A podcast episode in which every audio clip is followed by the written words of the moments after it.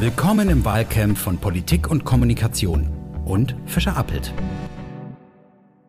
Die SPD ist mit Olaf Scholz auf einem Höhenflug. Wie viel kommt von dieser Euphorie eigentlich bei den einzelnen Kandidaten im Land an? Um das herauszufinden, habe ich Nadja Stamer eingeladen. Sie kandidiert in Leipzig für den Bundestag. Mein Name ist Konrad Göcke, ich bin Chefredakteur des Magazins Politik und Kommunikation und begrüße dich, Nadja, hier ganz herzlich im Wahlcamp. Hallo, ich freue mich hier zu sein. Ich fange jetzt einfach mal bei A an. Bei A wie äh, politisch interessiert. Das muss ich vielleicht nachbearbeiten, mache ich aber nicht. Ich traue mich ähm, einfach nicht kundig zu sein beim politischen Alphabet. Warum bist du politisch interessiert oder wo, was hat dein Interesse an der Politik geweckt? Ja, ich habe auf jeden Fall schon ein ziemlich politisches Elternhaus. Also mein Papa hat das irgendwie immer mitgetragen, ohne jetzt in der Partei politisch aktiv zu sein, haben wir zu Hause einfach Sachen diskutiert, die so passiert sind. Und ähm, als ich dann zum Studium 2008 nach Leipzig gekommen bin, ähm, habe ich mich dort einfach in der Hochschulgruppe von Amnesty International zuerst eingebracht, weil ich aktiv sein wollte ähm, und bin dann weiter über die Diskussion, bei uns gab es dann diesen riesen, oder es gab bundesweit einfach die große Diskussion zu den Studiengebühren. Ähm, und das ist für mich so eine Urgerechtigkeitsfrage gewesen, bei der ich mich positionieren wollte und darüber bin ich dann in die Hochschulpolitik bei den Jusos gekommen, um mich eben gegen Studiengebühren stark zu machen und dafür, dass Bildung bezahlbar ist. Hast du auch darüber nachgedacht, zu anderen Parteien zu gehen oder waren es gleich, war gleich Juso, gleich SPD? Mm, ich habe schon auch drüber nachgedacht, zum Beispiel zu den Grünen zu gehen, aber die Frage nach sozialer Gerechtigkeit haben einfach die Jusos ähm, am stärksten aufs Tableau geholt und deswegen ich, habe ich mich dann ganz bewusst auch für die Jusos und die SPD entschieden. Und wie bist du dann so nah an die Politik gekommen, dass du gesagt hast, okay, das ist vielleicht auch ein berufliches Betätigungsfeld für mich?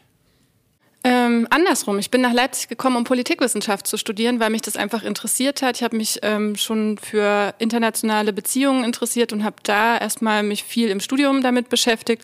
Und als ich dann über die Hochschulpolitik bei den Jusos gelandet bin, habe ich dann dort den Arbeitskreis für internationale Politik geleitet und dann auch den Landesarbeitskreis der Jusos auf sächsischer Ebene für ähm, Europapolitik und internationale Politik und habe da einfach ähm, ja inhaltliche Arbeit innerhalb der Jusos angeregt gekriegt und, und bin da, habe da zwei Leidenschaften zusammengekriegt. Also einmal dieses inhaltliche Arbeiten und aber auch dann die Parteipolitik damit zusammenzukriegen und über Anträge mich aktiv in die Partei einzubringen. Wie ist denn deine dein Fokus bei der Außenpolitik? Äh, was für Sprachen sprichst du? Wo guckst du da hin? Was für Regionen interessieren dich da? Also Sprachen, ähm, ich habe Englisch und Französisch vor allen Dingen ähm, in der Schule gelernt. Ich habe dann in der Uni noch Spanisch dazu gemacht, aber das würde ich jetzt nicht so bezeichnen, dass ich das fließend spreche, ähm, weil es auch wirklich nah am Französischen ist, streckenweise. Und ähm, genau, ich verstehe da mehr, als ich spreche. Aber ich habe ähm, erst Politikwissenschaft studiert und dann danach mich ähm, für den Master in Religionswissenschaft entschieden und dort mich viel mit ähm, konservativen Muslimen und ähm, mit der Muslimbruderschaft zum Beispiel in Ägypten beschäftigt. Und das war einfach ein Schwerpunkt, der mich gerade im Rahmen dieses arabischen Frühlings sehr interessiert hat. Und das war ein Schwerpunkt im Studium. Verfolgst du das noch? Nicht so sehr gerade, fehlt mir dafür tatsächlich einfach die Zeit. Ja. Stichwort Zeit, du bist ja jetzt mitten im Wahlkampf. Du kandidierst in Leipzig für den Bundestag. Wie läuft jetzt so ein typischer Tag bei dir ab? Oder wie unterscheidet sich dein Leben im Wahlkampf von dem Leben, das du davor hattest? Das ist eine interessante Frage, weil ähm, ich bin ja Mama von zwei Kindern und mein Alltag sonst war morgens alle fertig kriegen, Richtung Kita bringen und äh, entweder mein Partner oder ich bringen die Kinder weg und danach startet natürlich ein Büroalltag und man ist dann auch normal wie aus einer äh, wie zu einer Bürozeit eben fertig, holt Kinder wieder aus dem Kindergarten und versucht so das Abendprogramm über die Bühne zu bekommen und jetzt verdreht sich das komplett, ähm, weil natürlich vormittags eher weniger Wahlkampfstände oder Aktionen stattfinden. Ähm, sondern das beginnt immer erst so morgens bei mir jetzt natürlich mit E-Mails abarbeiten, Telefonate führen, ähm, Planungen durchgehen und Material sortieren und wieder neu zusammenpacken für die nächsten Aktionen. Und dann ab mittags gehen die Aktionen los über den ganzen Nachmittag und abends waren jetzt in, bei uns fast jeden Abend eine Podiumsdiskussion, teilweise sogar zwei an einem Tag. Ähm, und das geht dann eher bis spät abends und dann komme ich irgendwann, weiß nicht, so zwischen 23 und 24 Uhr gerade nach Hause. Das ist ja tatsächlich während Corona auch ein großes Thema gewesen. Gerade Mütter, denen es wieder erschwert wurde, sich politisch zu betätigen. Was hast du aus dieser Zeit, also aus der Corona-Zeit, aber auch jetzt aus der Wahlkampfzeit für deine, für Schlüsse gezogen, dass es Müttern tatsächlich auch oder überhaupt Leuten mit Familie erleichtert wird, sich auf allen Ebenen der Politik zu engagieren? Was muss sich da ändern? Ähm, ich glaube, dass die Formen von digitalen Formaten tatsächlich echt ein, ein, Vorteil sind, um mehr Leute zu erreichen. Ich glaube, am besten sind natürlich auch Formate, die eben hybrid stattfinden, also dass man ein Angebot macht, sich zu treffen, aber eben sich auch die Möglichkeit gibt, sich auch dazu zu schalten. Das ermöglicht einfach die Entscheidung, kann ich eben doch spontan dabei sein oder kann ich wenigstens zuhören. Das ist ja manchmal so, dass man mit den Kindern zu Hause ähm, noch irgendwie das Programm macht, das Abendprogramm ähm, oder die irgendwie spielen spielen und man muss zu Hause sein natürlich, weil die noch nicht alleine sein können. Aber zuhören zum Beispiel bei einer Veranstaltung kann man eben auch einfach so schon, wenn man sich dann ähm, einfach den Kopfhörer ans Ohr hängt.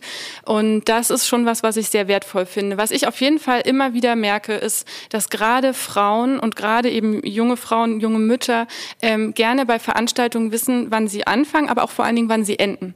Und das ist etwas, was ich mir auf jeden Fall immer wieder mitnehme. Ich gebe ganz klar an, wie lange Dinge dauern, weil das für Frauen einfach ein ganz wichtiger Rahmen ist, um abschätzen zu können, wie viel Zeit muss ich einplanen, wie viel Betreuungszeiten brauche ich, was muss ich wo absprechen und wann bin ich eben auch wieder zu Hause. Ja, und das ähm, ist, glaube ich, schon ein Vorteil. Aber teilweise waren dann während Corona auch so viele Digitalangebote, das erreicht dann auch, glaube ich, nicht, nicht genügend Leute. Also ähm, das hat dann teilweise, finde ich, im politischen Bereich auch Überhand genommen, dass dann zu viel parallel war. Äh, das, ist dann, das ist dann auch zu viel. Ich glaube, ein gesundes Mittelmaß ist gut und ähm, ja, aktiv sowas anzubieten.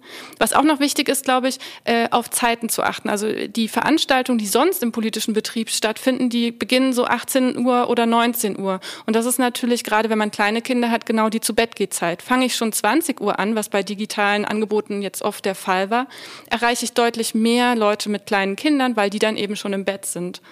Und das ist auch ein Vorteil. Und jetzt sind die Kinder gerade bei deinem Partner? Im, Im, Kindergarten sind sie jetzt gerade, genau. Und sonst viel beim bei meinem Partner, genau. Der übernimmt da viel. Wie viel genau, wie viel Unterstützung bekommst du oder wie wichtig ist dann auch die Unterstützung privat? Und eigentlich wäre es, würde ich jetzt mal intuitiv sagen, wichtig, dass tatsächlich auch viel externe Unterstützung eigentlich kommt, damit man eben nicht auf das äh, Verständnis aus dem oder überhaupt auf Mitarbeit aus dem engsten Umfeld angewiesen ist, auf das man ja eigentlich nicht immer bauen kann. Was könnte man denn extern eigentlich zur Verfügung stellen, vielleicht von Parteiseite, vielleicht von staatlicher Seite, um eben einfach menschenpolitische Betätigung zu ermöglichen, auch wenn sie eben eine Familie haben?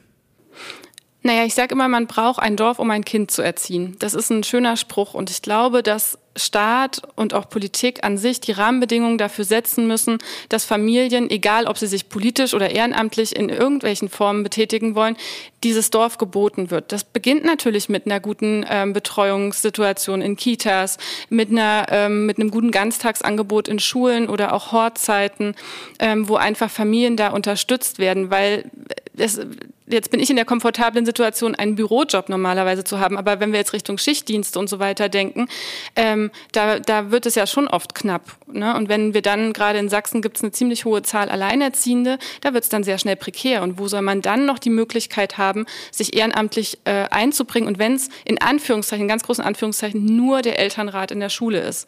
Also diese Möglichkeiten zu schaffen, Entlast für Entlastung zu sorgen mit guter Betreuung und einem Umfeld, was möglichst flexibel und unterstützend ist im Sinne von ähm, Zeiten zu verlegen, äh, zum Beispiel auf, also für solche Treffen, für Gremientreffen, auf Zeitpunkte, wo es eben möglichst vielen möglich ist, auch mal zu kommen. Das kann ja bei Schichtpersonal auch mal um 15 Uhr besser sein als eben um 19 oder 20 Uhr abends. Oder eben auf digitale Angebote zurückzugreifen, um damit das zu ermöglichen.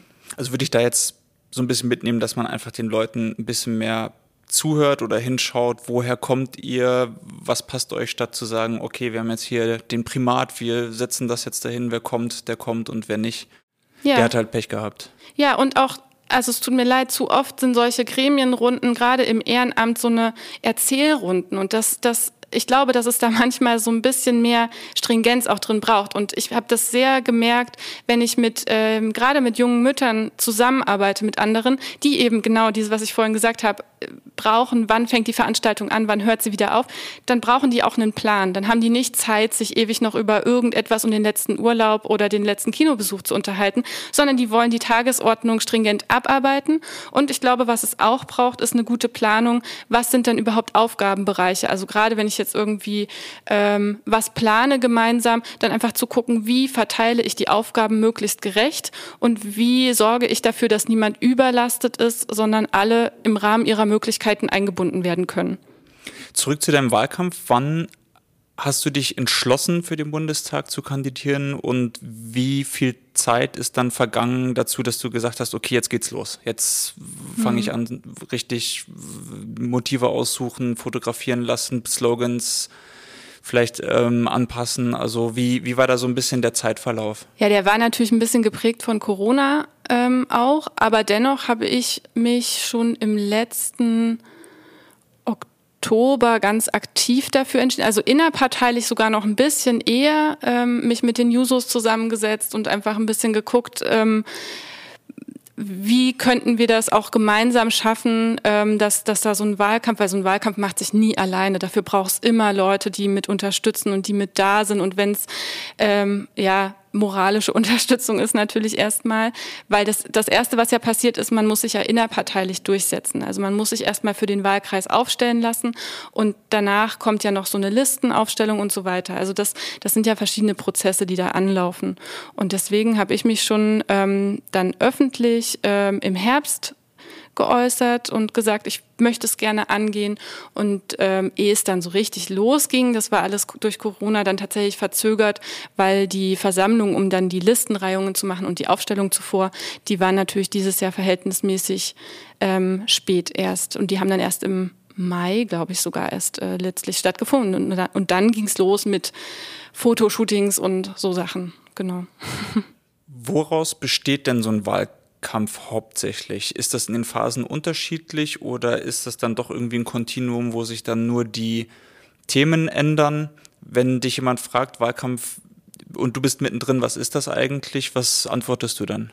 Also ich finde, Wahlkampf ist ein Marathonlauf, der erst sehr, sehr lange Planung geplant wird. Man muss sehr lange dafür trainieren, ehe es dann tatsächlich losgeht. Wenn es dann losgeht, muss man immer so einen Dauerlauf eingehen und muss sagen, okay, man kann jetzt noch nicht sich völlig verausgaben, weil das, wo es hart auf hart ist, also wo dann die diese, dieser Endspurt ist die letzten sechs Wochen, teilweise ja sogar die letzten vier Wochen, wo es dann richtig knackig kommt.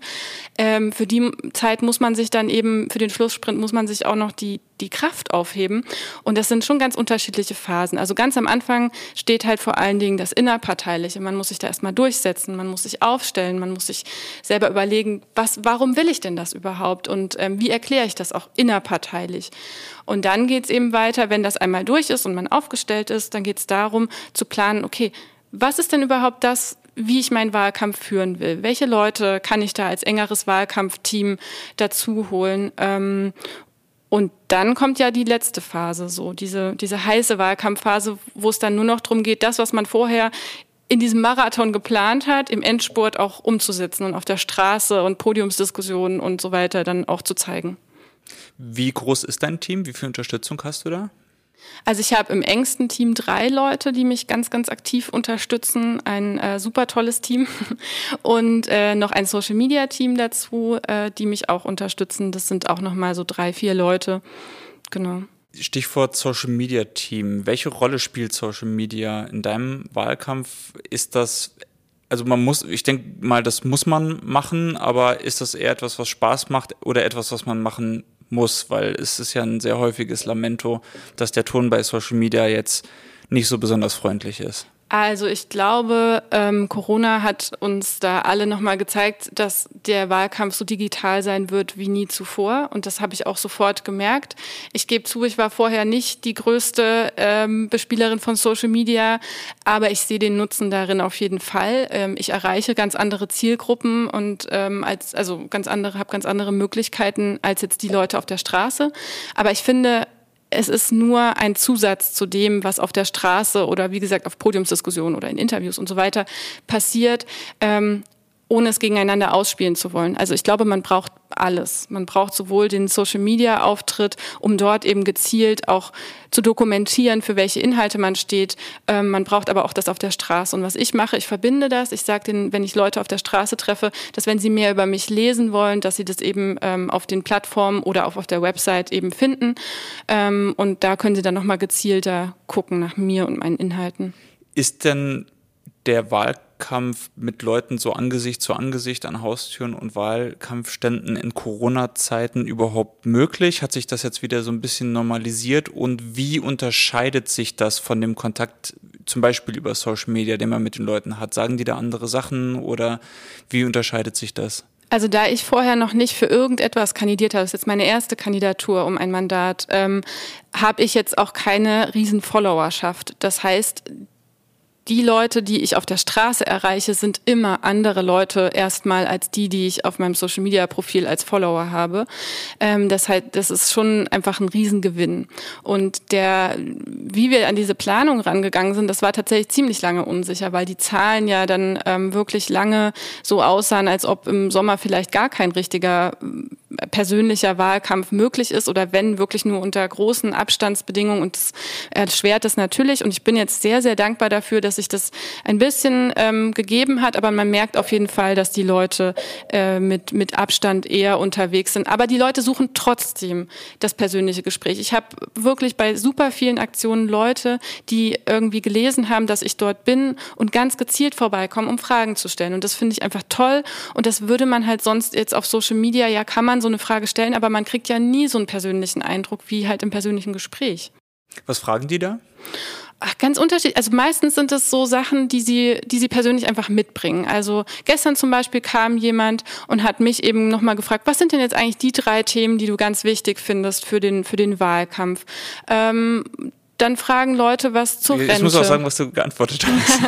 also ich habe gesagt, meine drei Themen, die ich mitbringe, äh, ist einmal, eine Fam ich möchte, dass wir eine ähm, moderne Familienpolitik, also ich möchte mich stark machen für eine moderne Familienpolitik, dafür, dass kein Kind mehr in zukünftig in Armut leben muss, dafür, dass wir eine Kindergrundsicherung einführen und dass wir endlich ähm, was dafür tun, dass, dass gelebte Vielfalt und Familienrealität, egal ob das jetzt unehelich geborene Kinder sind oder oder ob das natürlich äh, zwei Mütter sind, die ein Kind bekommen, dass das einfach gleichgestellt wird. Und dafür möchte ich mich wirklich, wirklich im Familienrecht stark machen. Das zweite Thema, für das ich mich stark mache, ist eine äh, Entwicklungszusammenarbeit, die nicht mit der Gießkanne Gelder verteilt, sondern die gezielt ähm, neue Kriterien ansetzt, dafür äh, Zivilgesellschaft zu empowern, Leute zu vernetzen und eben wegkommt von diesen alten Kolonialstrukturen, die sagt, äh, ja, so müsst ihr das so müsst ihr euch entwickeln, sondern. Das kommt jetzt sozusagen aus deinem Studium mit der Beschäftigung mit internationaler Politik. Genau, und ich habe auch in Äthiopien in einem ähm, Projekt gearbeitet und äh, habe dort eine Entwicklungszusammenarbeit Arbeitsprojekt umgesetzt. Und äh, das ist aber was, was mir wirklich am Herzen liegt. Ich reise sehr oder ich bin schon viel gereist, bevor Corona kam. Ne? da, und ähm, das ist mir ganz wichtig auf Augenhöhe. Und ich bin immer mit dem Rucksack und mit den lokalen Bussen und so rumgereist oder auch getrennt. Ähm, und da ist mir sehr, sehr wichtig, dass ich Menschen in aller Welt auf Augenhöhe begegnen. Und das nehme ich mir ganz stark mit für die Entwicklungszusammenarbeit. Und ich glaube, dass wir da viel effektiver werden können, ähm, was Aufbau von Zivilgesellschaft betrifft, um dann auch nachhaltige Friedensstrukturen zu schaffen. Einen dritten Punkt wollte der Herr noch wissen? Ja, der dritte Punkt ist äh, das Thema Wohnen. Ja, Wohnungspolitik ist, glaube ich, in Berlin fast noch äh, krasser debattiert als in Leipzig. Aber in Leipzig ist es auch ähm, ein, ein ziemlich dringendes und brennendes Thema, was äh, alle Leute, egal welches Alter die Leute haben, betrifft. Ja, ich habe tatsächlich mal ein Graffiti in Leipzig gesehen. Da stand, glaube ich, Schwaben zurück nach Berlin. also insofern ähm, kommen wahrscheinlich Berliner Probleme mit einer leichten Verzögerung dann auch nach Leipzig. Ja, und ähm, also wir haben ja einen äh, ganz guten Zuzug von Menschen aus Berlin. Ähm, das sollte man nicht unterschätzen. Leipzig ist da einfach sehr attraktiv und ähm, aber der Wohnungsmarkt ist eng und die Mieten sind in den letzten Jahren enorm gestiegen und deswegen muss da was passieren. Und ich setze mich für eine gerechte Mietenpolitik ein, die eben äh, weggeht von ja, diesen Immobilienspekulationen, die hingeht zu einem gerechten Mechanismen zu sozialem Wohnungsbau. Ähm, und wir haben in Leipzig schöne Konzepte, um das auch kommunalpolitisch sozusagen mit zu verknüpfen. Wir haben sowas, das äh, heißt Konzeptvergabe. Ich weiß nicht, ob es das in Berlin auch gibt, aber da können Leute, die gemeinsam was bauen wollen, ähm, also die, die, die können sich bei der Stadt einfach dann auf kommunale Grundstücke bewerben, die dann per Erbpacht vergeben werden. Und die können dort gemeinsam, also die kriegen dann vielleicht den Zuschlag, obwohl sie nicht das meiste Geld bieten, sondern es geht da tatsächlich um das Konzept, was sie vorlegen. Und wenn sie da zum Beispiel Gemeinschaftsräume mit drin ähm, in, der, in die Hausplanung einbeziehen und so weiter, dann ist das natürlich attraktiv, weil es heißt, dass Leute sich in ihren Stadtteil einbringen und für ihren Kiez irgendwie was tun wollen. Ja, also die Fragen des Herrn haben, wie gesagt, ganz gut in mein Konzept gepasst, weil ich das auch gefragt hätte. Aber du wolltest eine andere beispielhafte Frage, die noch an dich herangetragen wurde, noch refer referieren. Ähm ja, eine andere ist zum Beispiel ganz oft das Thema natürlich Renten. Das das ist ja was, was sehr, sehr viele Menschen umtreibt. Und gerade in Stadtteilen, wo eher ältere Leute leben, ähm, wollen die natürlich schon auch ähm, wissen, wie es denn jetzt mit der Rente weitergeht. Und teilweise auch nicht mal, weil es dies persönlich nur betrifft, ähm, sondern auch, weil es äh, natürlich für zukünftige Generationen wichtig ist. Und gerade in Ostdeutschland haben wir das Problem, dass teilweise Sachen aus DDR-Renten nicht richtig anerkannt werden und die Menschen jetzt einfach in der Grundsicherung landen. Und äh, das ist natürlich schwierig. Was sagst du den Leuten dann? Weil ich habe jetzt zum Beispiel auch, ich glaube, gestern Klartext mit Annalena Baerbock gesehen, wo es ja auch um Renten ging. Also so, meine Rente ist nicht sicher, was soll ich, was soll ich da machen? Da gab es einen Älteren, der sagte, meine Rente ist zu niedrig. Dann gab es einen Jungen, der sagte, ich glaube, ich kriege überhaupt gar keine Rente mehr. Es ist ja wohl, wenn die meisten Babyboomer in Rente sind, ich glaube 2025 so ein bisschen so ein Punkt, äh, wo man sagt, vielleicht kracht das System so ein bisschen zusammen und man muss wirklich immer mehr Steuergelder reinstecken. Was, was antwortest du dann den Leuten, wenn sie mit diesen Rentensachen kommen? Hängt es dann auch davon ab, ob das jetzt ein junger oder ein alter ist oder habt ihr so einen One-Fits-All? Ähm, Satz, den ihr mit den Leuten dann besprecht? Naja, jemand, der älter ist gerade, dem wird jetzt das Zukunftskonzept davon nicht so betreffen. Also der, das ist natürlich interessant trotzdem, um zu wissen, wie es vielleicht zukünftig ist, aber das hilft jetzt im Moment nicht. Da hilft tatsächlich die Aussage, wir haben die Grundrente eingeführt, um abzufedern. Ähm, die muss jetzt noch bürokratisch endlich umgesetzt werden. Da hapert es ein bisschen und da muss Druck rein. So und das ist das ist schon was, was die Leute anerkennen, dass da was passiert ist. Wie gesagt, wenn eben diese bürokratischen Strukturen oder diese bürokratischen Hürden gerade überwunden sind, das Leute Leut, das bei den Leuten auch tatsächlich ankommt. Aber zukünftig muss es doch darum gehen, dass alle in eine Kasse einzahlen, damit eben auch die Bundeskanzlerin oder der Bundeskanzler genauso wie Abgeordnete im Parlament, wie aber auch die Krankenpflegerin in eine Kasse einzahlen und nicht teilweise Ärzte jetzt ja ihre eigene Kasse haben und Beamtinnen und Beamten, sondern ich kriege das nur hin, wenn ich alle in eine Kasse einzahlen lasse. Und natürlich können wir nicht das Renteneintrittsalter erhöhen. Also wie soll denn, wie soll denn das aussehen, eine Gesellschaft, wo die äh, Pflegerin oder der Dachdecker, äh, die können ja jetzt schon kaum bis, bis zur jetzigen Rente ähm, aushalten in ihren Berufen.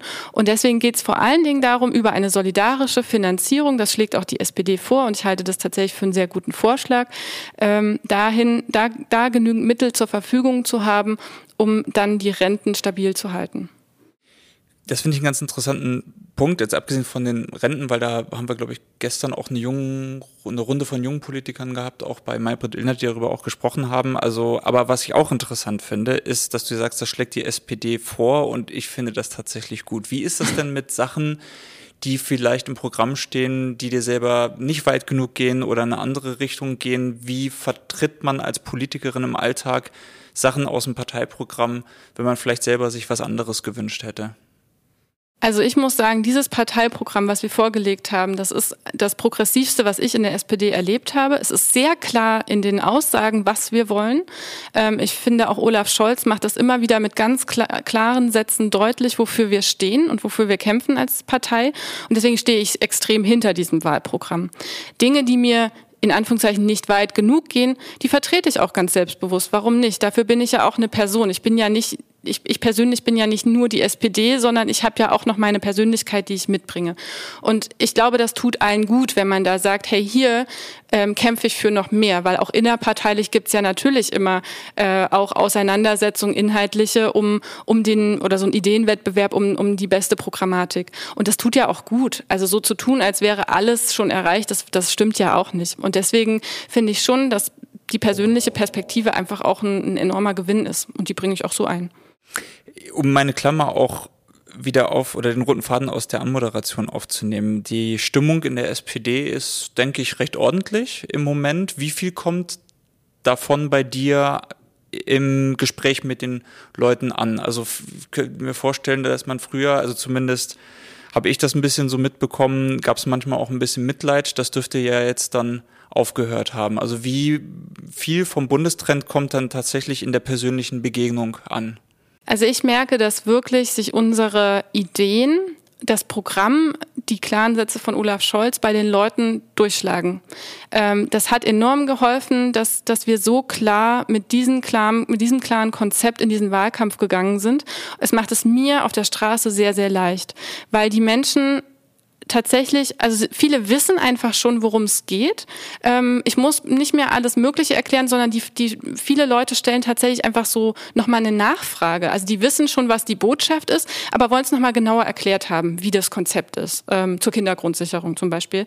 Ähm, wie soll denn das funktionieren? Und das erkläre ich dann total gerne. Und ich merke wirklich, dass die dass die Stimmung erstmal positiver ist, weil anerkannt wird, ähm, zum einen, was die SPD äh, trotz der großen Koalition wirklich durchsetzen konnte im Positiven. Wir haben ja auch schön diese selbstkritische, wir haben so eine Postkarte oder wir so, schuld sind. woran wir schuld sind gemacht. Ähm, und das kommt bei den Leuten schon an. Ähm, und und dann, woran wir aber auch noch schuld sein wollen, ist genauso klar im positiven Sinne. Das heißt, diese klare Kommunikation, also wir haben auch äh, Carsten Schneider hier gehabt, der gesagt hat, am Ende wissen eigentlich alle drei, vier Punkte, was die SPD will und das ist sozusagen jetzt nicht eine allgemein Expertenschaft auf irgendwie allen Gebieten und frag mich irgendwas und ich sag dir, was wir mit dem Borkenkäfer machen wollen, sondern tatsächlich äh, so diese Reduktion auf ein paar ganz wichtige Punkte, das würdest du sagen, im Unterschied zu den anderen Parteien hat dir enorm geholfen im Alltag als Direktkandidatin. Total. Also es ist sehr klar, was wir wollen, wofür wir stehen.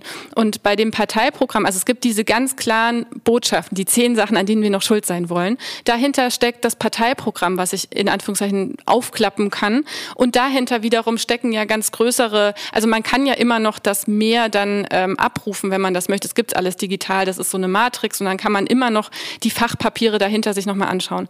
Aber in der Kommunikation mit den Menschen auf der Straße hilft es ungemein, das ganz prägnant zusammenzufassen und zu sagen, wir wollen, dass die Rente gerecht finanziert ist. Punkt. Wenn es jetzt nicht klappt mit dem Bundestag. Ich glaube, es sieht nicht schlecht aus, aber wenn es jetzt nicht klappen sollte, du hast ja vorhin auch angesprochen, du hast einen Bürojob. Was machst du da und würdest du das dann weitermachen? Ja, also ich arbeite im Büro einer Europaabgeordneten der SPD aus Leipzig, äh, im Leipziger Büro vorrangig. Ähm, und dahin, also ich habe jetzt einfach meinen Jahresurlaub genommen für den Wahlkampf und baue noch ein bisschen Überstunden ab. Und ähm, ja, wenn das nicht klappt, dann gehe ich einfach wieder ins Büro zurück. Inwiefern hat dich das für den Wahlkampf auch vorbereitet, was du da machst? Oder ist das eine Sache so sui generis, dass man sagt, okay, da kannst du woanders jetzt gar nicht so wahnsinnig viel mitnehmen? Das ist einfach ein ganz eigenes Ding. Na, ich habe für die SPD Sachsen den Europawahlkampf geleitet, ähm, also nicht dann aus dem Büro, Büro heraus, sondern ich war dann für die SPD Sachsen angestellt und habe den Europawahlkampf geleitet. Ähm, das bereitet natürlich grundsätzlich erstmal vor. Ich weiß einfach, was sind so die Strukturen, auch wie funktioniert das eigentlich innerparteilich, wie motiviere ich Ortsvereine dazu mitzumachen, weil die brauche ich ja letztendlich in der Unterstützung auf der Straße, ähm, weil nur, wenn nur ich Wahlkampfaktionen oder Stände wie auch immer mache, dann reicht es ja nicht aus, sondern ich brauche ja auch ganz viele Menschen, die das auch ohne mich mal rundrum mitmachen. Und ähm, dahingehend hat mir das total geholfen. Ich kenne einfach durch die Arbeit sehr, sehr viele Leute auch in der Partei und äh, habe da einfach die, die Zugänge, schon so die Kommunikationszugänge und auch ein bisschen Erfahrung natürlich auch, ähm, um zu wissen, was sind denn so Aktionsformate, die, glaube ich, ganz gut funktionieren und welche vielleicht eher nicht so. Welche sind das? Na, was gut funktioniert, ähm, ist tatsächlich einfach äh, rum, also diesen ja, man nennt es jetzt klassischerweise Wahlkampfstand, aber ohne jetzt, also ich will da immer nicht, dass da ein Tisch steht, weil dann halten sich alle nur an dem Tisch fest und reden nicht mit den Menschen. Also wir machen das eigentlich nur, dass wir eine Materialkiste da stehen haben und so eine, so eine Fahne mit äh, SPD-Logo oder ähm, genau, in meinem Konterfei gibt's noch eine. Und dann gehen die Leute einfach rum und sprechen aktiv an. Und das funktioniert sehr, sehr gut. Dann ist man, ist man sichtbar, aber es geht vor allen Dingen darum, mit den Leuten nach draußen, also nach draußen zu gehen.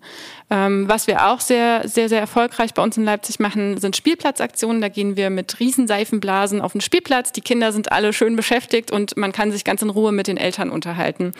Ähm, das ist auch sehr, sehr cool, weil natürlich mit dem Thema Familienpolitik ist Spielplatz jetzt ein ganz guter Anknüpfungspunkt, um, um meine Punkte unterzubringen und mit den Leuten da ins Gespräch zu kommen. Das ist ein ganz schöner Ankerpunkt für mich. Da kann ich dann sagen, ich äh, hoffe für dich, dass die Seifenblasen nicht zu früh platzen. Wir sehen am 26. ja, wie es gelaufen ist. Im Moment sieht es ganz gut aus. Ich wünsche dir auf jeden Fall viel Erfolg. Herzlichen Dank, Nadja, für deinen Besuch im Wahlcamp. Dankeschön für die Einladung. Ich freue mich.